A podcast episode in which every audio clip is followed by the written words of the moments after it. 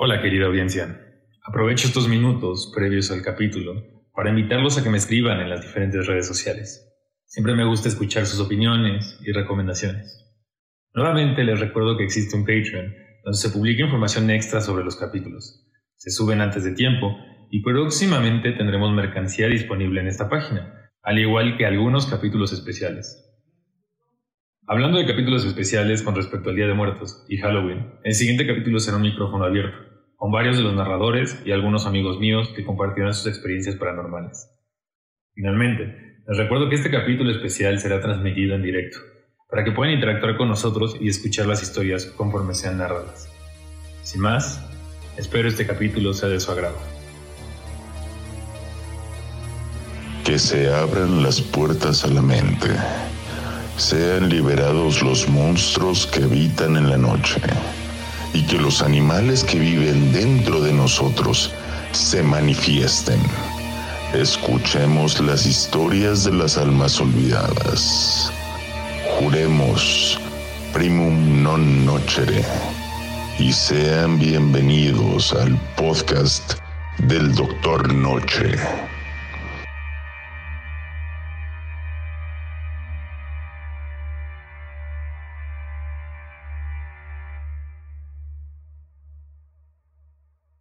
Cuéntame, ¿cómo se inició tu maldición?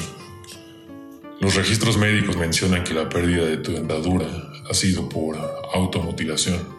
Incluso describen que la razón por la cual se decidió tu internamiento fue por la imposibilidad de manejar con tus pérdidas. Vaya, con tus duelos. Que estos repercuten haciéndote incapaz de existir en sociedad. Doctor, ¿cómo sé que usted me creerá?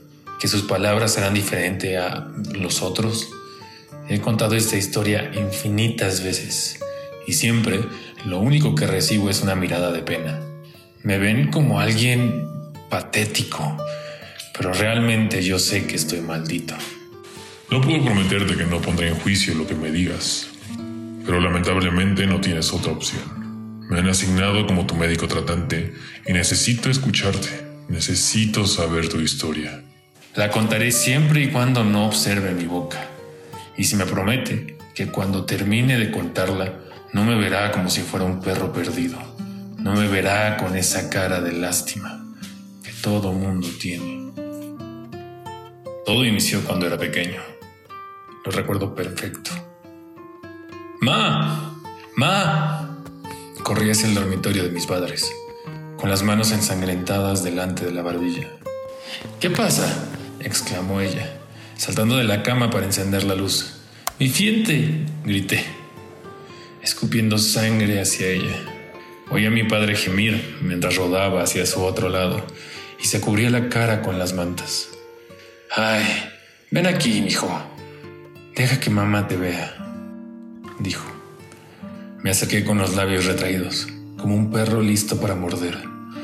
¡Oh, mi hijo! dijo, mientras me sostenía en sus brazos. Héctor, despierta.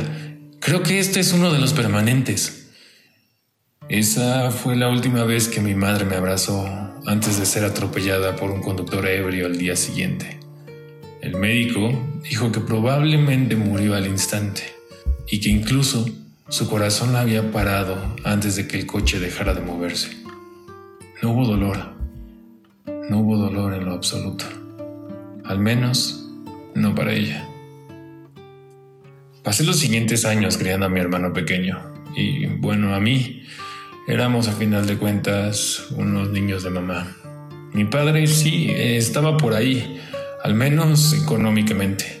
Pasaba la mayor parte del tiempo trabajando en construcciones en la parte sur del país. Solo pasaba largos periodos en casa, durante los meses de invierno, por ejemplo, cuando el trabajo era escaso. Yo tenía 15 años la siguiente vez que ocurrió.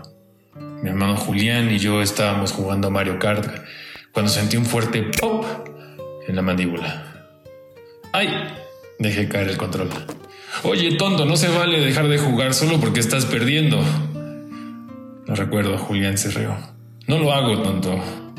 Creo que se me ha caído un diente. Escupí el diente no tan claro en mi mano y se lo mostré. Aleja esa cosa de mí, apesta. Se rió mientras saltaba por encima del sofá. Diente de leche. Así es como te voy a llamar. A partir de ahora te voy a llamar diente de leche. Nunca tuvo la oportunidad. Le dispararon durante un tiroteo entre bandas al día siguiente. Quedó atrapado entre el fuego cruzado y murió. Daño colateral. Eso fue lo que dijo la policía. Estaba en un lugar equivocado en un momento equivocado. Sin embargo, murió rápidamente. O al menos eso dijeron. Una vez más, sin dolor. Al menos no para él. Después de eso perdí los dientes mucho más rápido y junto con mis dientes mis seres queridos. Vecinos, amigos, profesores, primos. No tardé en notar la correlación. Pasaba cada momento que podía, sintiéndome los dientes con mi lengua, uno por uno. Mi ritmo cardíaco se elevaba al menor movimiento, mis rodillas temblaban de miedo si es que se movían. Era un estado constante de terror y pavor. Sin embargo, los dentistas no podían explicárselo. Según sus criterios, tenía unas encías eh, perfectamente sanas y unos dientes decentemente cuidados. No había ninguna razón para que los perdiera a esa edad. Dijeron a mi padre que probablemente, ahora que lo pienso igual que los récords médicos, decían que me los estaba sacando yo mismo. Y le sugirieron que me metiera a terapia. Y así inició. Después de esto, mi padre pasó mucho más tiempo trabajando en el sur. Incluso alquiló un departamento donde se pudiera quedar durante el invierno. Con los años, poco a poco me fui convirtiendo en un recluso. Estaba demasiado asustado para hablar con alguien más o incluso había perdido la intención de desarrollar alguna relación. Pedía toda mi comida por internet y hacía que me lo dejaran en la puerta de la casa. Seguía viviendo en la casa de mis padres, sí, mi padre. A final de cuentas, él pagaba, porque yo nunca busqué un trabajo. La vida era una miseria, pero al menos nadie más estaba muriendo. Al menos estaba venciendo esta maldición. No había hablado con otro ser humano en años, yo creo. No hasta hace unos días al menos. Cuando sonó el timbre de la puerta, supuse que era el repartidor que traía mi KFC. Esperé varios segundos, como siempre lo hago, y luego abrí la puerta. Cuatro chicas jóvenes con chalecos azules, cubiertos de botones me saludaron. Buenas tardes, señora. La que tenía menos botones habló. ¿Quiere comprar unas galletas para ayudar a nuestros Boy Scouts? Intenté cerrar la puerta, pero ella puso el pie justo antes de que se cerrara. Por favor, señor, solo tenemos 10 cajas más. Solo tenemos que vender 10 cajas más y llegaremos a nuestro objetivo diario. Puse mi cara más amenazante y negué con la cabeza. Por fin, por favor, ella sonrió.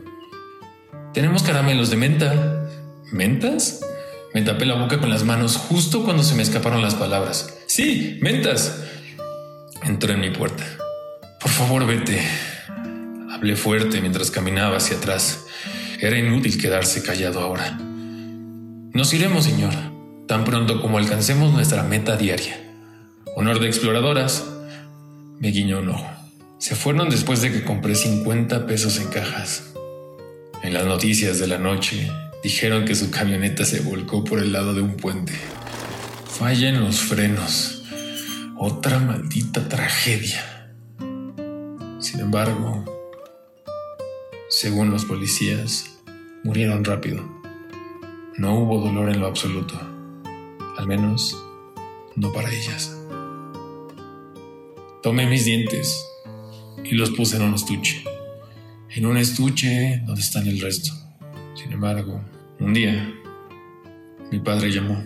No había visto ese número en mi identificador en todo el año.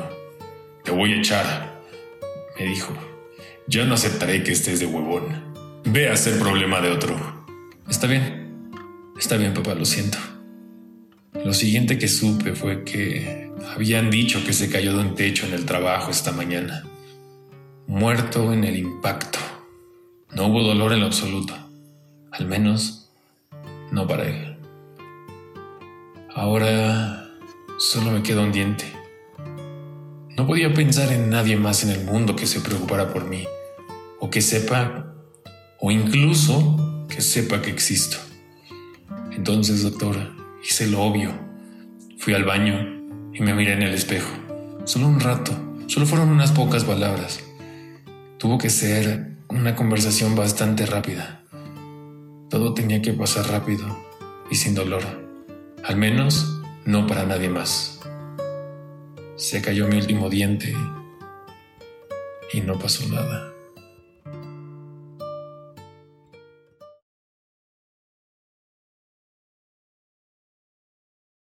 Para más información del programa, videos, imágenes y datos curiosos, visita nuestras redes sociales.